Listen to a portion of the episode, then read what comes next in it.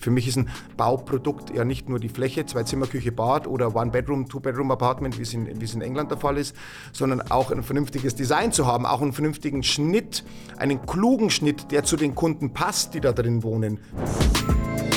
Herzlich willkommen beim Digitalwerk Podcast mit Michel Philipp Marun. Transformation und digitale Erfolgsgeschichten der Handwerks-, Bau- und Immobilienbranche warum ich mir jemanden aus der Automobilindustrie eingeladen habe, nämlich den Partner von Porsche Consulting, Roland Sitzberger. Ähm, das werdet ihr in der Folge erfahren. Das ist ultra spannend. Also schon alleine, warum Porsche Consulting heute in der Baubranche aktiv ist und also nicht nur seit gestern, sondern schon viele Jahre.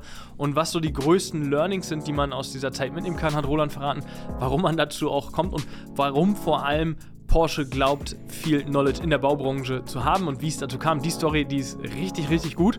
Wir haben aber natürlich auch so ein Global View draufgepackt, also so, ein, so einen Überblick quasi über die Branche. Ähm, was heißt eigentlich Automatisierung? Wir haben äh, gehört, dass ABB und Porsche Consulting eine Partnerschaft haben, seit kurzem auch wirklich ganz frisch ähm, veröffentlicht haben, diese Partnerschaft und quasi die Fabrik der Zukunft ähm, designen, also die Fabrik der Zukunft fürs Bauen. Wie sieht das aus? Ein Blueprint quasi gemacht haben. Wir haben die Frage irgendwie in den Raum stellen lassen und Roland hat da auch eine Sichtweise drauf gegeben, ich auch. Was machen Architekten in der Zukunft, wenn wir einen, ja, eine Bremse haben in der Baubranche, im Sinne von, wir werden nicht so viel Wohnraum schaffen, Projekte umsetzen. Werden sie arbeitslos, wandern sie ab? Wir hatten das alles schon mal. Also war ein heißes Gespräch. Ich glaube, Roland ist auch ordentlich in Fahrt gekommen. Ähm, man sieht die Leidenschaft und Emotionen für das Thema Bauen. Also einfach dranbleiben und ich glaube, die 55 Minuten sind richtig gut investierte Zeit.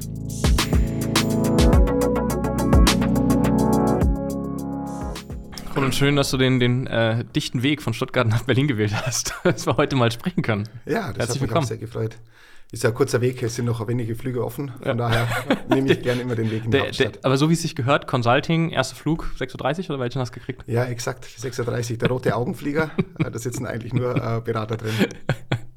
nee, schön, dass du da bist. Ich habe mich total gefreut, dass wir, das hat ja auch ein bisschen gedauert, bis wir zusammengekommen sind, dass wir mal sprechen können, auch wenn wir so ein paar andere Projekte schon gemacht haben. Aber ich glaube, viele werden sich fragen, wenn sie den Schriftzug lesen, so Porsche Consulting, so, dann denken die bestimmt wieder, okay, der Michel, was Wahnsinn, warum jetzt Porsche, was hat denn das mit der Baubranche zu tun?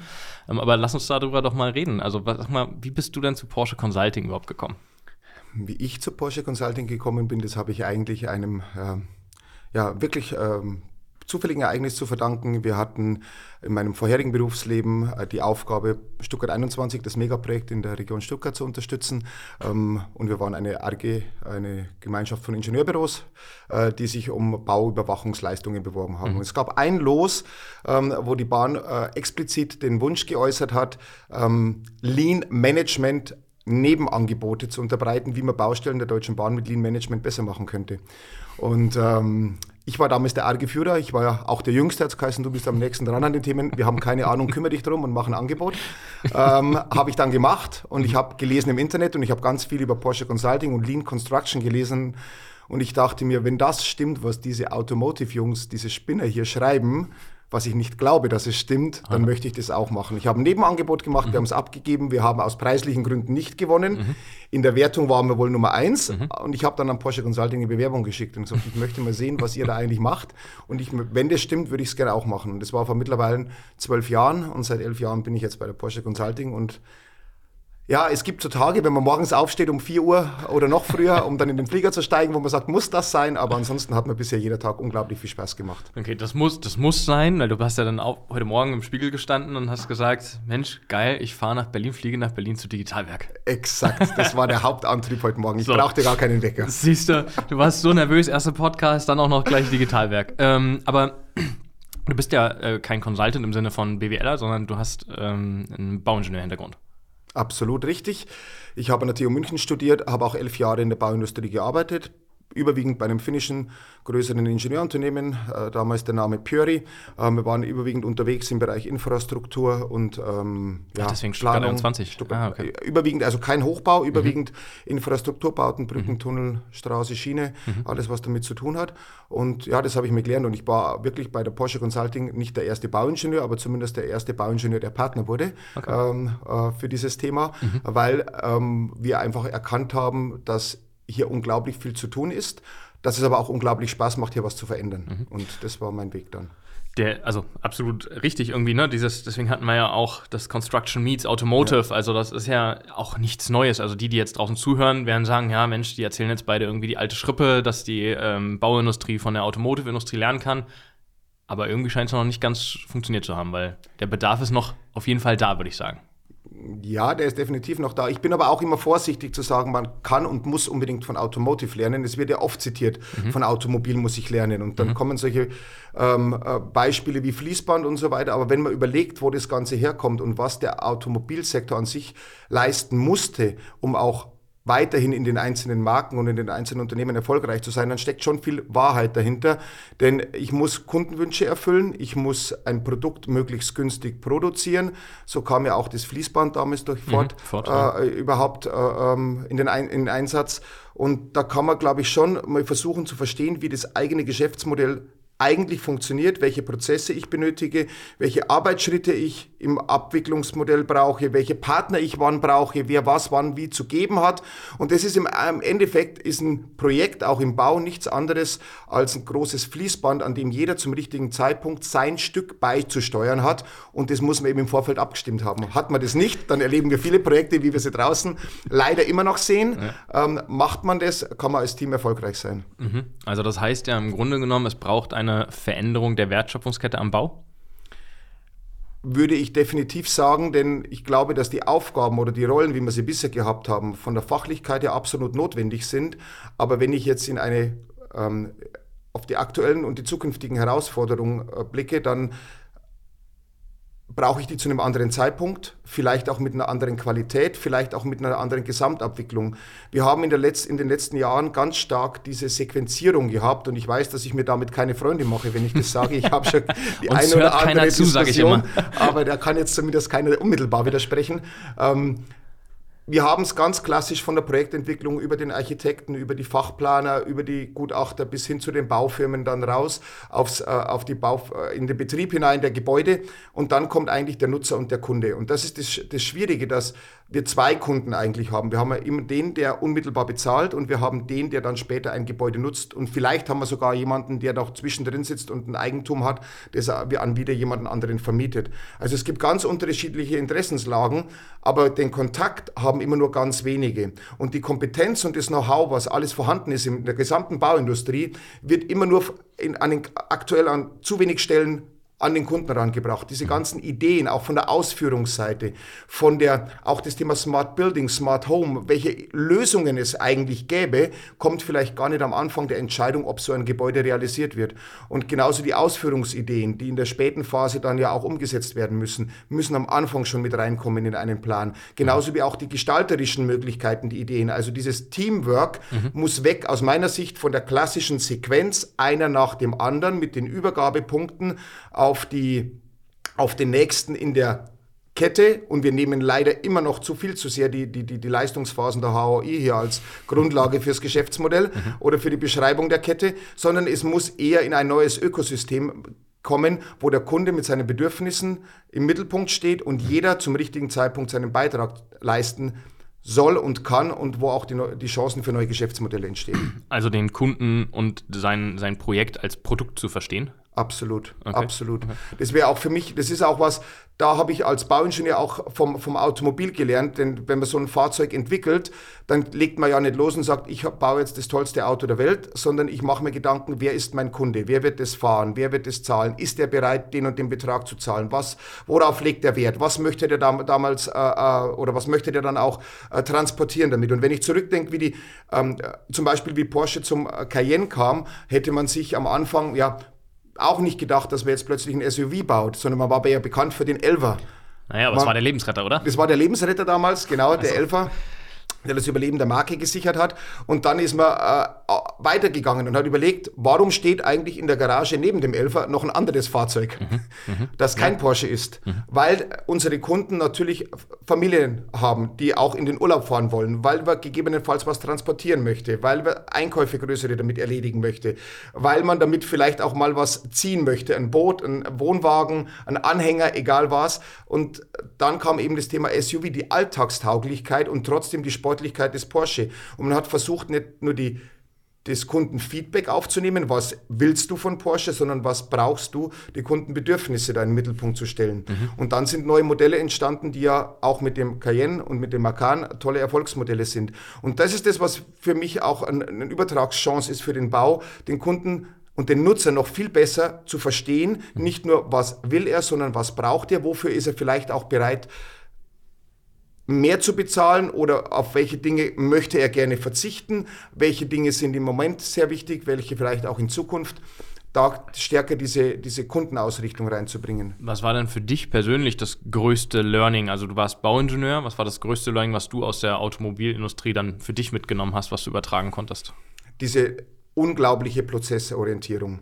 Also ich, hätte, ich war früher immer der Meinung, als klassischer Bauingenieur, wir brauchen die besten Menschen und mhm. die Prozesse sind was für die, ja, ich sage es mal so deutlich, für die Zertifizierung. Die steht im Ordner irgendwo im Schrank, 9001 zertifiziert, Haken dran. Alle zwei Jahre kommt jemand, der guckt, ist alles so, wie ihr das haben wollt und dann zeigt man ihm die Ordner, die man ihm zeigen sollte und dann passt das alles.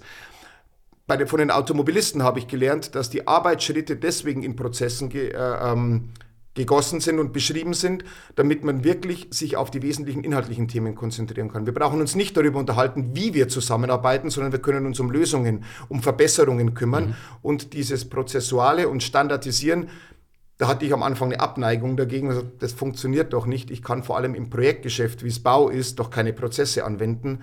Und mittlerweile bin ich eben genau der anderen Überzeugung. Ich glaube, nur dann, wenn wir es hinbekommen, dass wir im Vorfeld unsere Zusammenarbeit und unser Zusammenarbeitsmodell von den Abhängigkeiten gut klären und gut regeln, wer wann was in welcher Form zu liefern hat, dann können wir im Nachgang auch auf die Terminkette gucken, dann können wir die Termine dran schreiben, aber erstmal geht es eher um dieses Zusammenarbeitsmodell und das über einen Prozess einfach zu beschreiben, nicht kompliziert, einfach und handhabbar für jeden Beteiligten, wer wann, wie, was, also wann im Sinne von Abhängigkeit der Sachlogik und nicht der Terminkette erstmal, weil nämlich ein Kollege weiterarbeiten muss mit den Ergebnissen.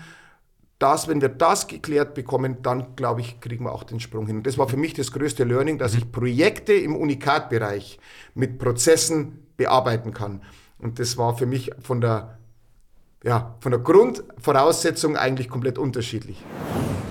Hey Leute, hier nochmal ein Hinweis in eigener Sache. Und zwar könnt ihr uns jetzt folgen auf YouTube. Und zwar auf zwei Kanälen. Einmal auf dem Digitalwerk-Kanal. Hier findet ihr alles rund um die Gäste, um die Podcast-Gäste. Wir drehen an verschiedensten Orten. Also ihr könnt noch näher dran sein an dem, was wir tun und an den Gästen vor allem. Also super spannend. Auch die Events, die wir machen neuerdings. Auch ein ganz großes Thema. Es sind ziemlich geile Videos, die daraus entstehen. Und auf dem zweiten Kanal, Michel Philipp Marun, da erfahrt ihr alles rund um die Branche. Dichter kann man einfach nicht dran sein. Von irgendwie Baggerfahren bis hin zum Vorstandsgespräch, ähm, bis hin zu Bauvorhaben, die wir begleiten werden. Also folgt uns auf beiden Kanälen und die Links findet ihr in den Show Notes. Weil oft hörst du ja von ähm, Projektteilnehmern, ja, das, das ist so ein großes Projekt, das ist so unique, äh, ja. das Bauvorhaben, was wir ja. jetzt hier gerade realisieren wollen. Deswegen klappt das alles nicht. Ja. Das ist ja so dieses in, ich sage 90 Prozent aller Fälle bekommen wir genau das gesagt, wenn wir auch ein Projekt starten irgendwo. Äh, ihr bei Porsche, ihr mhm. baut ja immer die gleichen Autos, mhm immer mit euren Mitarbeitern und immer unterm Hotel, äh, unterm, unterm Hausdach. Mhm. Egal, ob das ein Hotel ist, wenn wir draußen bauen, ein Hotel, ein Bürogebäude, ein Office, ähm, ein, ein, eine Schule oder ein Krankenhaus. Das sind immer ganz andere Partner. Das ist, da sind wir Witterung ausgesetzt, Wetter ausgesetzt. Wir haben andere Planungen, wir haben andere äh, Bauteile, die wir verbauen. Die technischen Lösungen sind andere. Und dann sage ich immer, das ist alles richtig, aber das, was Sie aufzählen, sind die technischen Lösungen im Einzelprojekt. Dass ich zuerst eine Planung brauche, dass ich dann auch über die Planung mich iteriere hin, über die konstruktive Seite, über die TGA-Seite, hin zu der Lösung, dass ich die vorstelle, dass dann korrigiert wird, dass er angepasst wird, dass es weitergeht, dass es eine Ausschreibung gibt. Da sagt jeder, ja, das ist ja ganz logisch. Aber genau dieses Logische, das kann ich festlegen. Und das kann ich vielleicht sogar noch eine Ebene tiefer festlegen, als wir das in der Vergangenheit gemacht haben. Bevor wir da jetzt noch weitergehen, was du so auch alles äh, gelernt gelernt hast, sag mal, wie groß ist denn eigentlich Porsche Consulting? Also wie viele Beschäftigte gibt es heute? Ja, wir haben einen, glaube ich, einen ganz tollen ähm, Sprung hingelegt in den nächsten Jahren, eine ganz tolle Entwicklung hingelegt. Ich habe angefangen 2013, im Januar 2013, da waren wir knapp oder gut 300 Mitarbeiter. Mhm. Aktuell sind wir gut 900 Mitarbeiter ähm, weltweit. Ähm, davon ungefähr 600 in Deutschland, gute 600 in Deutschland. Der mhm. Rest sind in, dann in unterschiedlichen Auslandsbüros vertreten. Was habt ihr so an Umsatz? Was, was schiebt ihr da vor euch her mittlerweile dann bei 900 Leuten? Ja, letztes Jahr, und die Zahl wurde auch kommuniziert, waren es ja. gute 270 Millionen. Okay. Und ich gehe davon aus, dass dieses Jahr äh, Gut nochmal eine Schippe draufkommt. Okay. Genau. Da bin ich gespannt. Also, es sind ja alles schon auch Zahlen, wo man sagt: Mensch, das ist irgendwie aus einem Automobilkonzern ja aus, raus entstanden, sozusagen. Ähm, aber dann hat man jetzt mal so eine Dimension, wo ihr euch bewegt.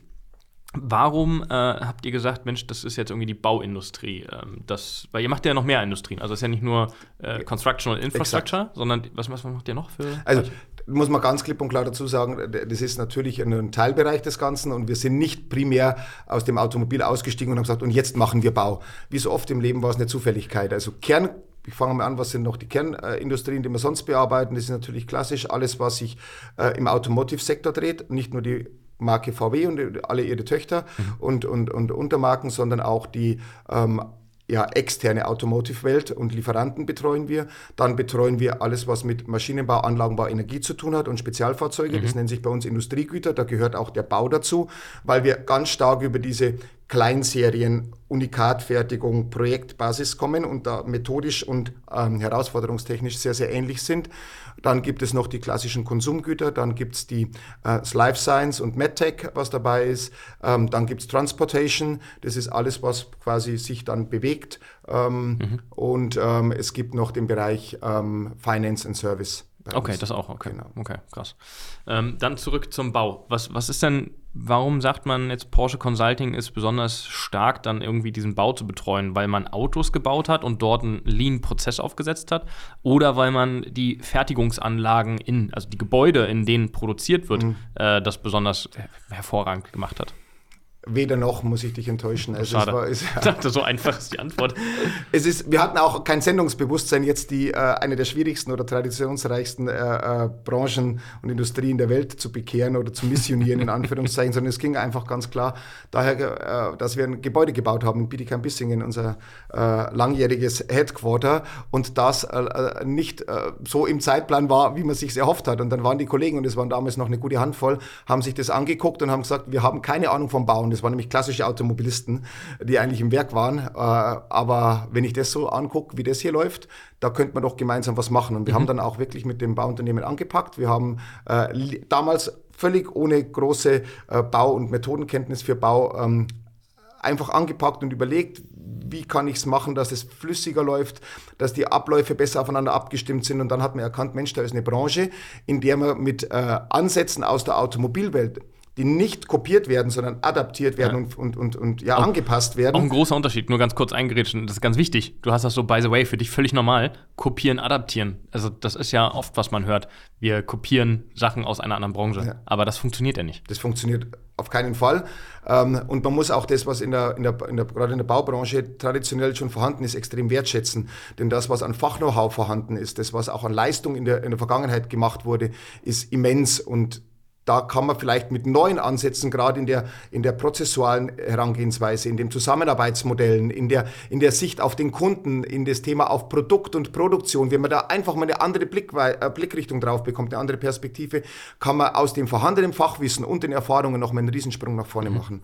Und ich glaube, das ist ein ähm, eine sehr große Chance. Wie viel ähm, Mindset-Shift ist denn notwendig? Weil du sagst, du kannst ganz viel von der Kultur, äh, von, den, von den Prozessen, was in der Baubranche an Knowledge da ist, plus die Prozesse aus der Automobilindustrie zusammenpacken. Aber wie viel Hindernis ist denn der Mensch aus der Bauindustrie vielleicht? Das wäre jetzt unfair, wenn ich sagen würde, das ist das größte Hindernis. Denn es hängt wirklich auch davon ab, in welcher Rolle, in welcher Position, mit welcher Historie, mit welchen Erfahrungen jemand in, in, der, in, der, in der Branche denn auch ja, existiert oder, oder lebt oder arbeitet und wirkt. Ähm, ich glaube, wenn man die, die, richtigen Hebel zeigt und wenn man die richtige Kommunikation hat, die richtigen Beispiele oder Benchmark-Besuche macht, wenn man versucht, den Leuten zu zeigen, wir wollen nicht klugscheißen von oben herab, wir möchten auch nicht irgendwie euch jetzt missionieren an der Stelle und Bau äh, oder Automobil ist alles besser, aber es gibt Ansätze im Thema, äh, zum Thema Professionalisierung, zum Thema Effizienzsteigerung, die nicht nur darauf beruhen, dass die Menschen härter arbeiten, schneller arbeiten, maximal auf Effizienz getrimmt sind, sondern einfach durch klügeres Arbeiten, durch cleveres Arbeiten. Mhm. Wenn man das den Leuten richtig vermittelt, dann bekomme ich auch die Motivation in den Griff. Es wird immer die, so, ich nenne sie immer liebevoll Hackstöcke geben, die ich nicht bearbeiten kann, ja. Äh, die einfach schwierig sind, die ein bisschen länger brauchen, bis sie sich auch mal von ihrer Stelle bewegen, die mhm. einfach auch, aber so sind die Menschen und ich glaube, die muss man einfach äh, äh, ein Stück weit auch so nehmen und ich werde nicht jeden dazu in diese, in diese Gedankengänge hineinbringen, aber ich glaube, wir müssen es als Branche definitiv tun. Ja, das, wir haben keine andere Chance, würde ich sagen, als, als Baubranche, das jetzt anzupacken und zu nutzen.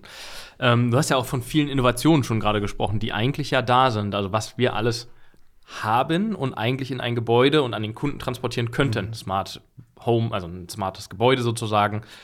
Warum schaffen wir das dann vielleicht nicht aus Deutschland heraus?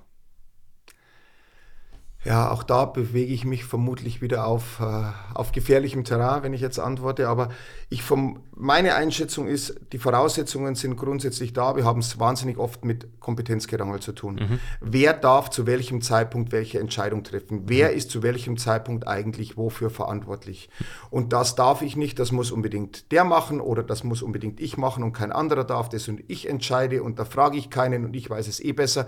Wir haben hier ganz großes Kompetenzgerangel, mhm. leider weiter in vielen Themen der, ähm, der Innovation, wer eigentlich welche Entscheidung zu welchem Zeitpunkt treffen darf. Und wir versuchen auch immer sofort Innovationen in Zertifikate und Organisationsformen zu gießen. Da sind wir auch ganz stark drin, anstatt Dinge einfach mal auszuprobieren. Gerade im Bereich äh, ähm, Startups oder Innovationen, einfach Dinge zu testen, ohne mhm. zu überlegen, ähm, wer, wie, wie, ich das dann zertifiziere und wie das Ausbildungsprogramm dorthin aussieht. Erstmal muss ich gucken, ob eine Lösung funktioniert. Und ich glaube, da stehen wir uns im Weg mit der maximalen Sequenzierung der Wertschöpfungskette, wie ich sie vorher schon angesprochen habe, mit dem traditionellen Festhalten an dem Rollenbild, wie wir sie mhm. auch haben, und an diesem Kompetenzgerangel. Mhm.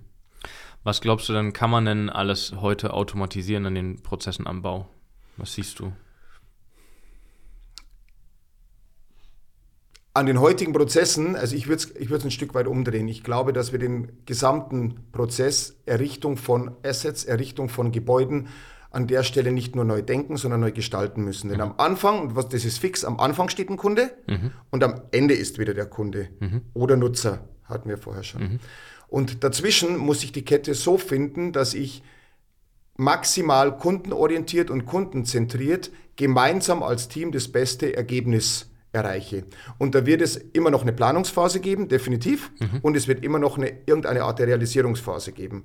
Und ich glaube, dass man immer mehr Schritte gemeinsam in der Planungsphase automatisieren kann, sei es durch künstliche Intelligenz unterstützt, sei es durch bessere Transparenz, da fangen wir erstmal an, Transparenz der Daten mhm. und Information der mhm. Daten, bis hin dann eben zur künstlichen Intelligenz, dass es aber auch dann in der Kommunikation über die einzelnen Schritte hinweg diese, dieses Zusammenspiel der Spieler gibt und dass wir dann auch in der Produktionsphase nicht immer auf der Baustelle produzieren muss. Da kommen wir gleich in, in, in ein Thema rein, was mich auch besonders interessiert, das Thema industriell und serielles Bauen.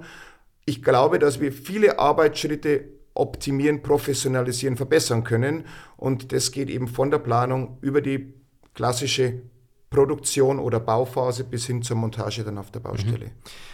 Jetzt kommen wir ja immer mehr, also Gott sei Dank so ein bisschen, das ist also meine persönliche Meinung, immer mehr dahin, dass wir vorfertigen. Also das ist ja immer noch ein ganz großes Thema. Letztens hatten wir einen Podcast gemacht und mal so ein bisschen aufgeräumt zu, was ist modular ja. und was ist seriell. Also das wird ja auch alles in einen Topf geschmissen. Ähm, wenn wir uns das angucken, dass viel vorgefertigt wird, heißt, wir haben die Chance, ja, Prozesse zu automatisieren. Ist das jetzt so für euch ein, ein, gutes Momentum auch als Porsche Consulting, weil eben in der Automobilindustrie viel ja automatisiert ist durch Robotik mhm. und Co. Jetzt da noch einen stärkeren ja, Asset sozusagen oder euren Asset damit reinzuwerfen in, in die Prozessoptimierung? Ja, ich glaube, das nimmt man uns auf alle Fälle ab, dass wir über mhm. solche Themen sprechen, wie ich die Produktion eines Produkts, das für den Kunden am Ende des Tages auch gedacht ist und auch gefertigt wird, wie ich diese Produktion optimieren kann. Und das Thema Automation ist, glaube ich, super wichtig. Ich muss aber nicht gleich den Sprung von Null auf Endausbaustufe, die es sowieso so nie geben wird, schaffen, sondern ich muss das klug und in richtigen Schritten für mich vorgehen. Und so hat es auch Porsche gemacht. Wenn wir uns an die neueste äh, Fabrik denken, die wir in, in Zuffenhausen gebaut haben, da ging es um ganz viel Smart Factory-Themen. Ist das das modernste Werk? Das ist das aktuell modernste ja. Werk. Ähm, die, die Taycan-Fabrik in mhm. äh, Zuffenhausen, äh, wo die Taycan-Montage dann auch läuft. Es sind sehr viele ähm, Smart Factory-Elemente mhm. im Vorfeld durchdacht worden und man hat mit ausgewählten begonnen und peu à peu die aufgebaut und ausgebaut und erweitert und um weitere Anwendungsfälle ergänzt, weil man auch verstehen wollte, wie, wie man damit wirklich auch umgehen kann, mhm. wie man damit auch weitergehen kann. Und das ist ein Lessons Learned für mich, den ich übertragen würde auf Bau, wenn es auch jetzt um das serielle Fertigen geht. Ich muss nicht sofort, sofort immer 100% Automation oder alles aus einem Werk, aber ich muss mir überlegen, an welchen Stellen ich ansetzen kann. Und ich will jetzt nicht wieder Fachkräftemangel zitieren und das Thema Materialitäten und Trennbarkeit und so weiter.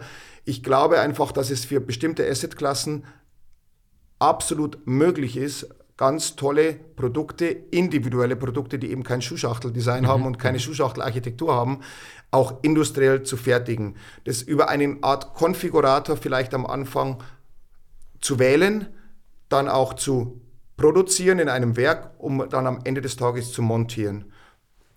Heißt der, der Architekt verliert seinen Job in der Zukunft?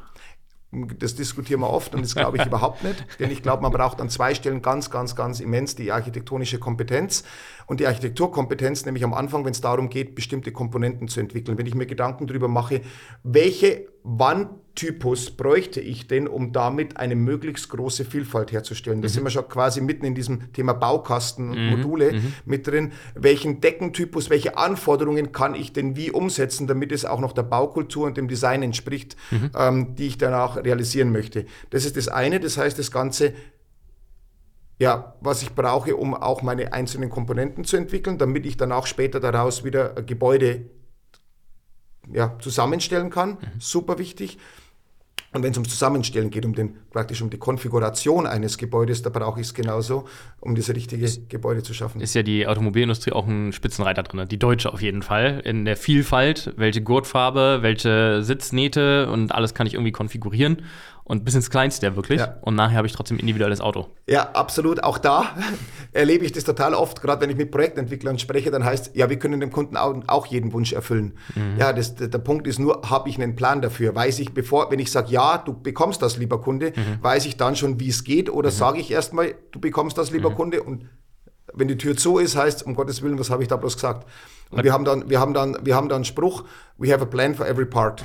Und nur das, was ich verkaufe und was ich auch wirklich am Ende des Tages dem Kunden zusage, oder andersrum, ich sage nur das zu, was ich auch wirklich weiß, dass mhm. ich es liefern kann. Mhm. Und ich habe mir vorher durchdacht, wie meine Kette ist, welche Losgröße, wie kommt es ans Band, wer ist mein Nachunternehmer, wie ist der Transportweg und so weiter. Und das biete ich an auszuwählen. Und dann kommt wieder aber wieder ein Schuh draus, wenn ich mir vorher Gedanken gemacht habe, was braucht der Kunde. Denn ich habe ja vorher quasi mein Angebot parat, was er mhm. wählen kann. Dazu muss ich aber verstehen, was er braucht, was er wünscht, was er für sich wirklich als, als, als Optimum sieht. Heißt aber, ich brauche ja irgendwo mal vorher eine Projektphase, um das zu verproben. Also in der Automobilindustrie im Labor, ob ich einen Lichtkegel habe, der neu ist oder die Laserlichter oder was auch immer. Ähm, das müsste ich ja dann mit den Elementen, wie du sagst, ich designe etwas und das brauche ich auch im Vorfeld. Viel stärker als, als heute bräuchte ich definitiv oder braucht man definitiv auch äh, Mockups mal zu bauen, mhm. Prototypen ja, genau, mal zu Prototypen bauen. Ich glaube, solche, ähm, solche Beispiele sind notwendig, ob, die, ob auch bauphysikalisch die äh, Anforderungen erfüllt werden, mhm. ob dann auch design- und gestalterisch und äh, ähm, ja, die entsprechenden Anforderungen erfüllt sind. Und es gibt für uns gibt was wir in den letzten Projekten auch versucht haben zu entwickeln, es gibt, wenn ich mich darüber unterhalten muss, ohne jetzt das Lego-Modell zu zitieren, aber wenn mhm. ich versuche jetzt verschiedene Kombinationen, ja, also eine möglichst breite Vielfalt an Kombination von Elementen, von ba Bauteilen mal zu ermöglichen, um dann mhm. individuelle Gebäude zu schaffen am Ende. Und ein Waschbecken ist auch ein Bauteil für mich. Ja. Oder eine komplette Nasszelle kann ein Bauteil sein, genauso wie eine Wand, ein Deck im Boden, die vielleicht noch in den Dimensionen unterschiedlich sind. Dann haben die zwei bestimmte Kriterien, die sie erfüllen müssen und die man definieren muss. Man muss die Schnittstelle zu den angrenzenden Bauteilen definieren. Das muss klar sein, wie kann ich die verbinden und kann ich die verbinden. Und das Zweite, ich muss die Performance definieren. Das geht um das Thema ähm, Wärme, Schall, Brandschutz, das geht um das Thema Tragfähigkeit. Aber diese Performance-Parameter, wenn ich habe, dann ist Länge, Breite, Höhe oft gar nicht mehr das Thema.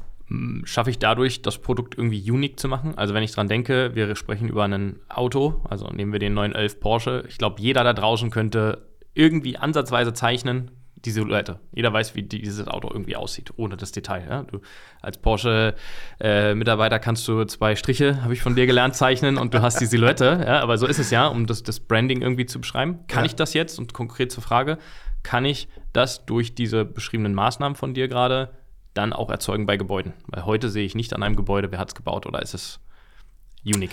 Ich glaube schon, dass das ein, ähm, eine Chance ist, äh, um sich einfach mehr Identität zu geben. Mhm. Wenn ich Dinge vordenke und auch so wie es heute ist, wie bestimmte Marken in Hotels. Jeder weiß, wofür bestimmte Hotelmarke, ein bestimmter Brand oder eine ganze Kette steht, was ich da erwarten kann. Bei Gebäuden kann ich mir das auch vorstellen. Bei Wohngebäuden, genauso wie bei Office-Gebäuden. Ich weiß, was ich erwarten kann. Ich weiß, wie, wie die Qualität ist der Baustoffe, auch der Verarbeitung, ähm, vielleicht auch dessen, was dann als Service im Nachgang geboten wird. Für mich ist ein Bauprodukt ja nicht nur die Fläche, zwei Zimmer, Küche, Bad oder One-Bedroom, Two-Bedroom-Apartment, wie es, in, mhm. wie es in England der Fall ist, sondern eigentlich mehr. Und ich glaube, da kommen wir immer stärker hin und über diese zusätzlichen Themen nicht nur einen, einen guten Raum zu haben, äh, äh, zwei Zimmer, Küche, Bad oder so, sondern auch ein vernünftiges Design zu haben, auch einen vernünftigen Schnitt, einen klugen Schnitt, der zu den Kunden passt, die da drin wohnen, mhm. dann auch einen entsprechenden Service vielleicht mit anzubieten künftig. Nicht nur jetzt den Pizzalieferdienst oder den Wäscheservice, sondern vielleicht auch über das Gebäude hinausgehend, über das Thema Heizung, über das Thema oder in Summe über das Thema Wärmelieferung, über das Thema auch ähm, äh, Internetverbindungen, Telefonie, alles was dazugehört. Ich kann viel, viel mehr noch anbieten. Das Thema Mobilität kann ich anknüpfen an ein, mhm. eine, äh, eine äh, Immobilie und so weiter. Ich glaube, da kann man noch ganz, ganz viel draus machen. Auch das Thema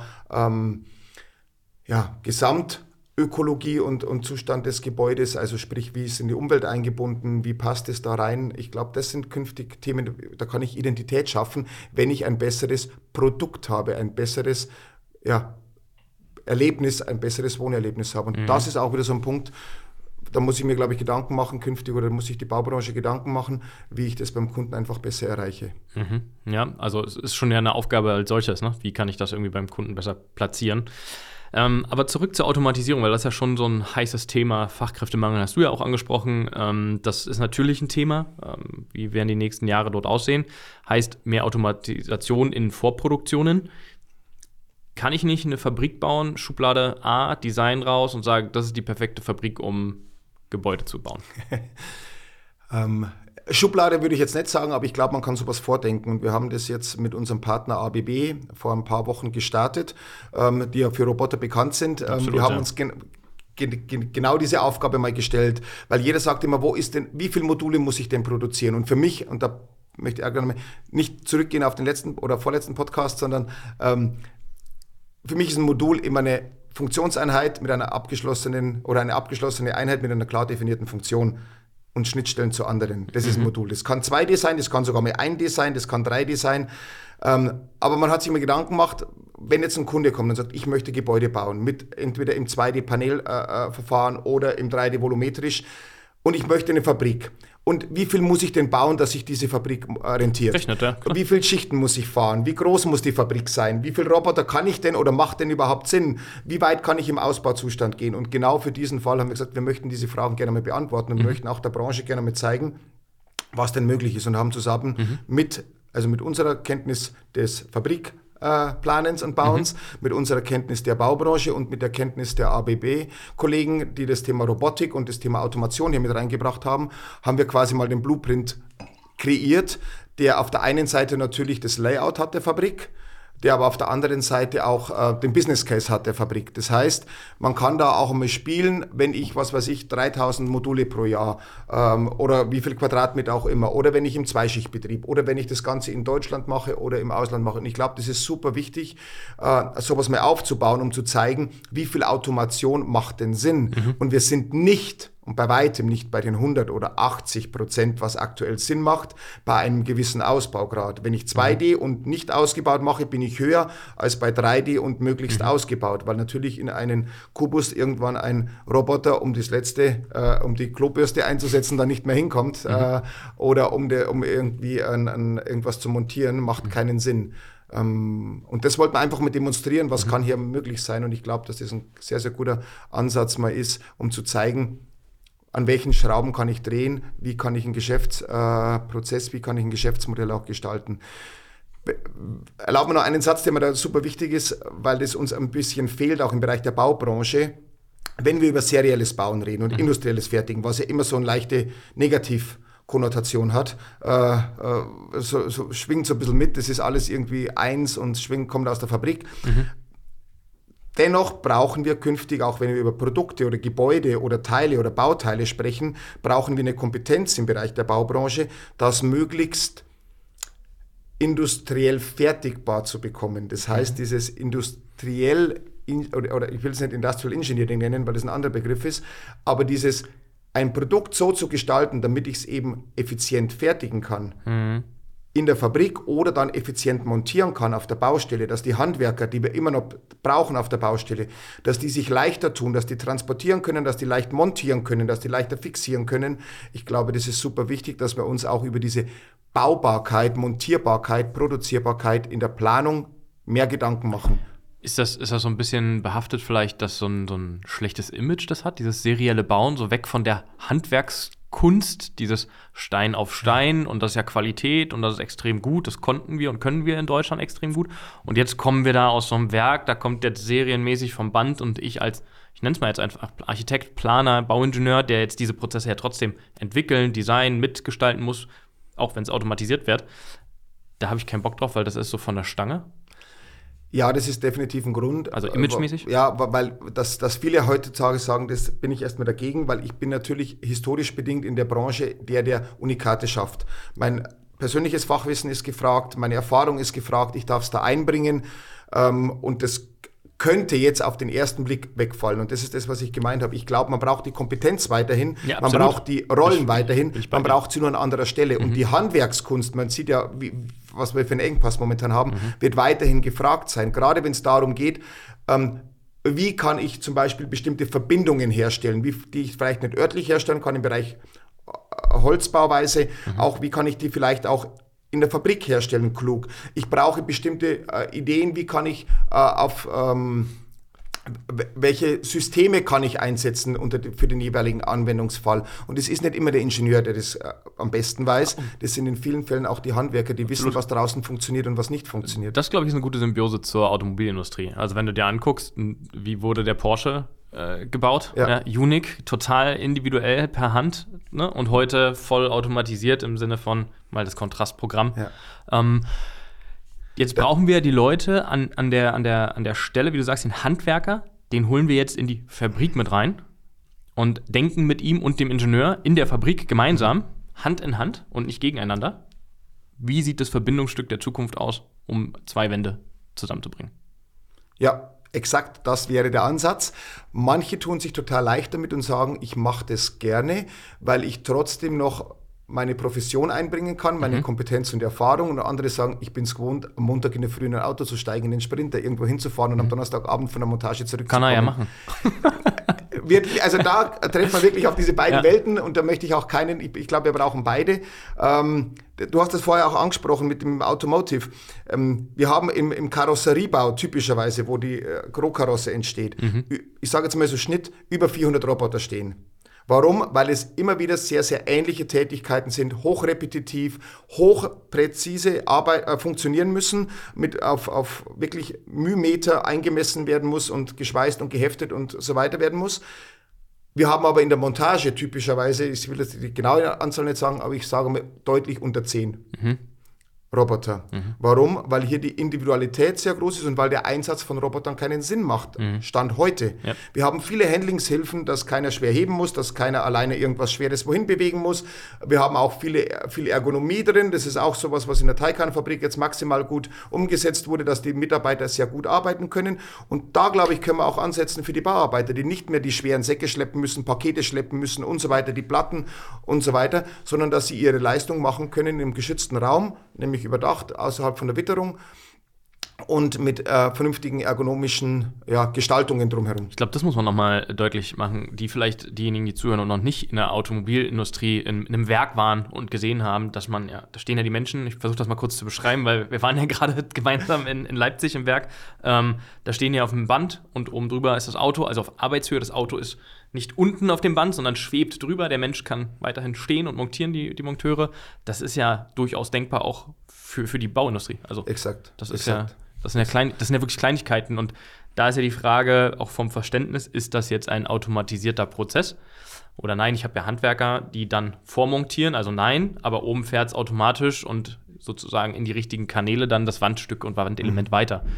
Das finde ich immer, wo fängt Automatisierung an? Ich glaube, viele stellen sich immer vor, dass die kommen in eine Fabrik, da sind 150 Roboter und es blitzt und schweißt und äh, kracht, aber nur weil Roboter da arbeiten und da stehen nur noch drei Menschen. Ich glaube, da sind wir noch Milliarden Jahre von entfernt, oder? absolut. Es gibt bestimmt Bausysteme und es gibt auch bestimmt Hersteller und Anwendungsfälle für Assetklassen, wo das absolut Sinn macht, mhm. wo ich gerade in der Tafelbauweise Wände, Decken, Böden super automatisiert herstellen kann. Mhm. Da sind auch dann Roboter dabei oder vollautomatische Anlagen. Die Spezialisten kennen dann den Unterschied, aber für uns, also für mich mhm. reicht es immer von der, vom Wording her als Bauingenieur. Ähm, da kann ich dann ähm, ja bestimmt ganz tolle Sachen machen, aber es gibt auch noch, ich möchte auch individuelle Sachen machen können. Ich möchte immer noch den, den Kreativcharakter, den Unikatcharakter mit abdecken können. Und da braucht es dann eben doch wieder das, das Manuelle und das Handwerkliche. Und das wird immer, immer der Fall sein, dort, wo ich die tollen Lösungen, die Neuentwicklungen brauche oder Sonderlösungen in der Serie dann auch umsetzen möchte. Aber jetzt sag mal, jetzt habt ihr mit, mit ABB eine, eine coole Partnerschaft. Ich finde ja super, wenn Synergien zusammenkommen und nicht irgendwie ABB glaubt, wir bauen jetzt die neuen Fabriken alleine, und, sondern man sich zusammentut. Das ist ja irgendwann ein gutes Symbol für die Zukunft. Ähm, was ist denn oder gibt es, andersrum, gibt es in Deutschland ein Unternehmen, welches diese, ich sag mal, den Blueprint überhaupt einkaufen könnte von der Dimension, dass sich das rechnet? Oder ist die Dimension so groß, dass wir eigentlich schon in Asien oder The Line oder in den, mhm. amerikanischen Markt sind und so eine Fabrik kostet einfach drei Milliarden?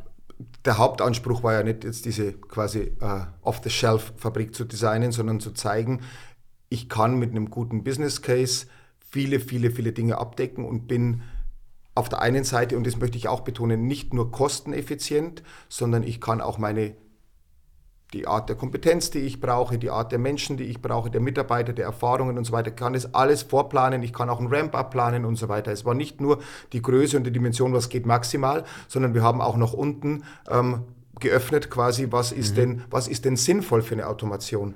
Denn nicht für jede Stückzahl und in jeder Dimension ist auch eine Fabrik sinnvoll. Ich glaube, dass für eine kleine Lösung definitiv der deutsche Markt ähm, also andersrum ausgedrückt, der deutsche Markt kann sich definitiv Automationslösungen leisten, mhm. definitiv große Lösungen, große Fabriken, 200.000 Quadratmeter aufwärts, mhm. sage ich jetzt mal im Output ja. oder auch dann irgendwann von der Gesamtfläche, je nachdem, was ich alles integrieren möchte, ähm, sehe ich in Deutschland im Moment nicht. Mhm. Ähm, da ähm, gibt es natürlich den einen oder anderen, der äh, sich momentan extrem äh, anstrengt und das, das finde ich total gut.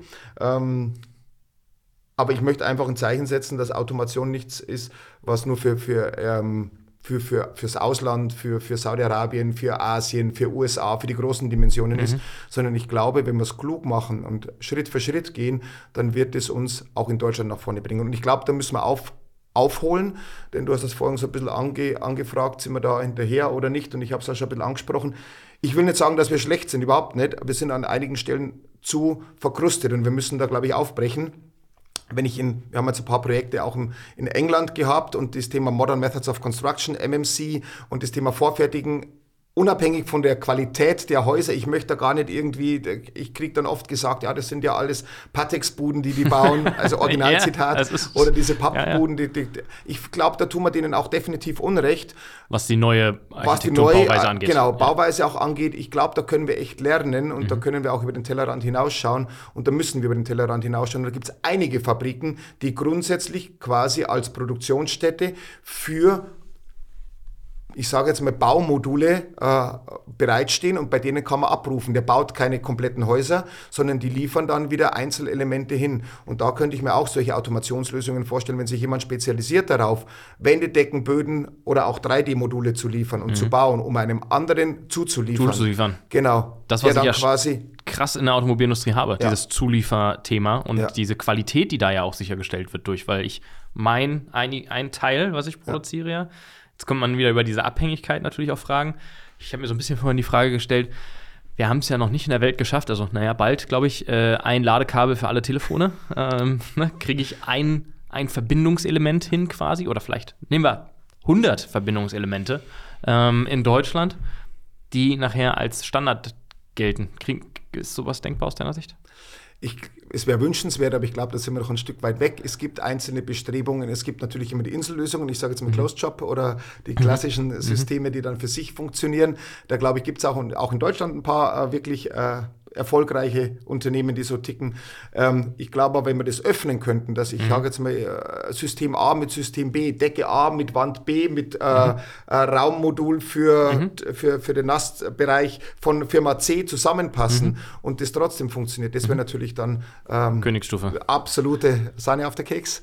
Das wäre dann das, was man sich dann zum Schluss noch wünscht. Ja der Schritt dorthin, sich zu öffnen und nicht abzuschotten und zu sagen, wir möchten gemeinsam hier was Neues denken, wir möchten dieses Ökosystembau, das ist das, was mir mit, mit Abstand am meisten am Herzen liegt, dieses Ökosystembau nicht nur neu denken, sondern wirklich aktiv neu gestalten. Wir setzen den Kunden nicht mehr am Anfang und dann ganz am Ende, sondern wirklich in die Mittelpunkt alles Handelns und kümmern uns gemeinsam als Team, jeder in einer anderen Rolle und mit einem anderen Geschäftsmodell, aber gemeinsam darum. Und so findet jeder auch die Chance für Innovation, die Chance, Geschäft zu machen, die Chance, sich weiterzuentwickeln. Und ich glaube, da liegt, liegt, liegt das... Ähm, ja, was wir, was wir wirklich tun müssen. Du bist ja mit, oder ihr als Porsche Consulting in der Baubranche ja sehr breit irgendwie unterwegs, also vom Hersteller über Projektentwickler, ihr sitzt ja an vielen Tischen mit dran. Ähm, wie siehst du denn jetzt den Blick in die nächsten zwei Jahre? Also machen wir jetzt gar nicht die Glaskugel ganz so weit auf.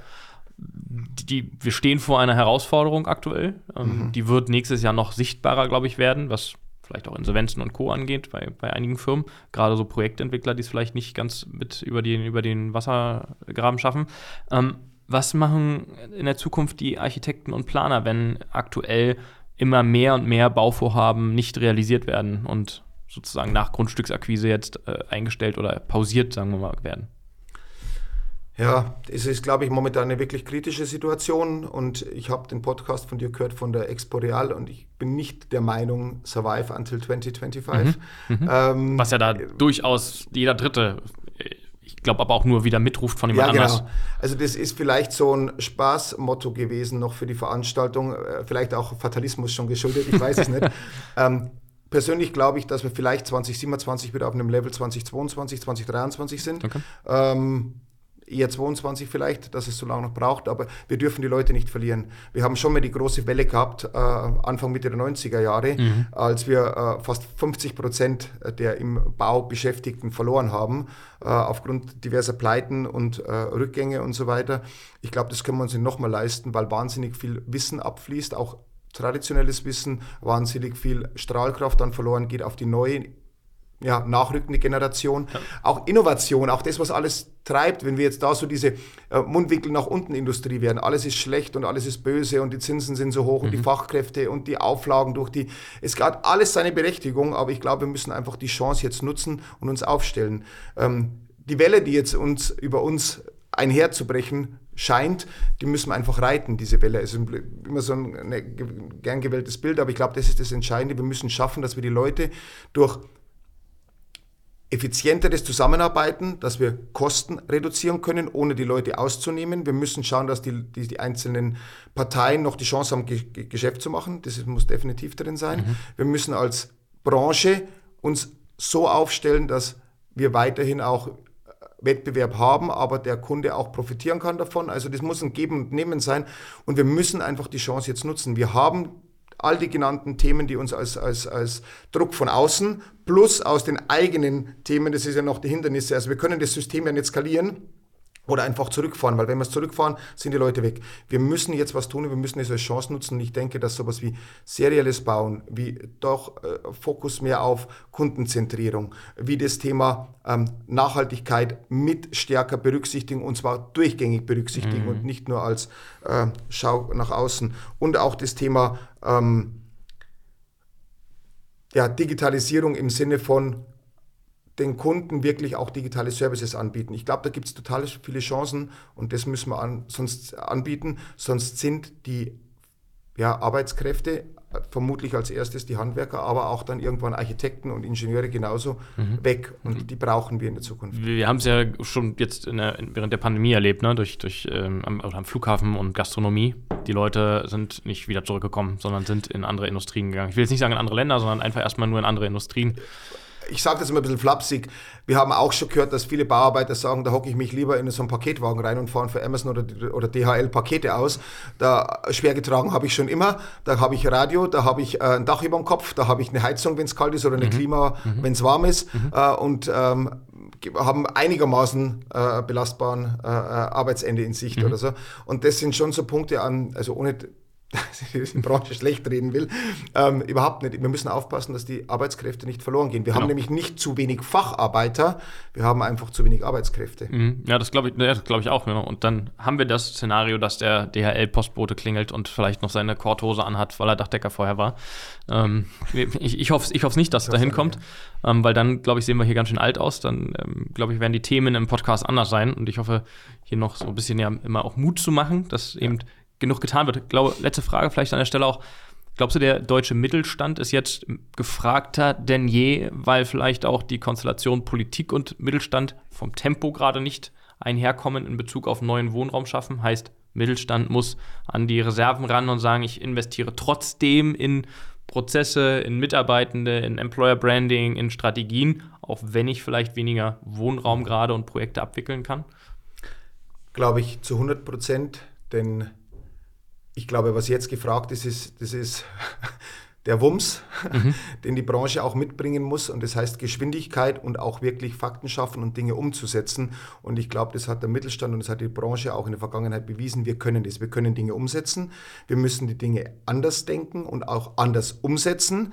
Ähm, und die Geschwindigkeit ist hier entscheidend. Und das kann ich in den mittelständischen oder auch größeren, kleineren mittelständischen Unternehmen mit vielleicht kürzeren Wegen und vielleicht auch flacheren Hierarchien definitiv besser. Ich kann eine Vision formulieren, ich kann da überzeugt sein davon, ich kann ein Team mitnehmen und ich glaube, überhaupt nicht schwarz malen, da ist noch nichts verloren. Ich, das ist für mich die Überzeugung, dass der Mittelstand uns hier auch retten wird. Ähm, diejenigen zumindest, die genau diese Geschwindigkeit und diese Veränderungs- Fähigkeit auch jetzt an den Tag legen. Mhm. Wir müssen jetzt was tun, aber wir können auch was tun, das ist das Gute. Und der Bedarf ist da, das ist das Abstruse in der Situation. Der Bedarf ist ja nicht so, dass kein Markt dafür momentan im Sinne von Nachfrage da wäre. Die Nachfrage ist ja da, sie steht noch hinter einer aktuell schier oder scheinbar unüberwindbaren Mauer. Ja.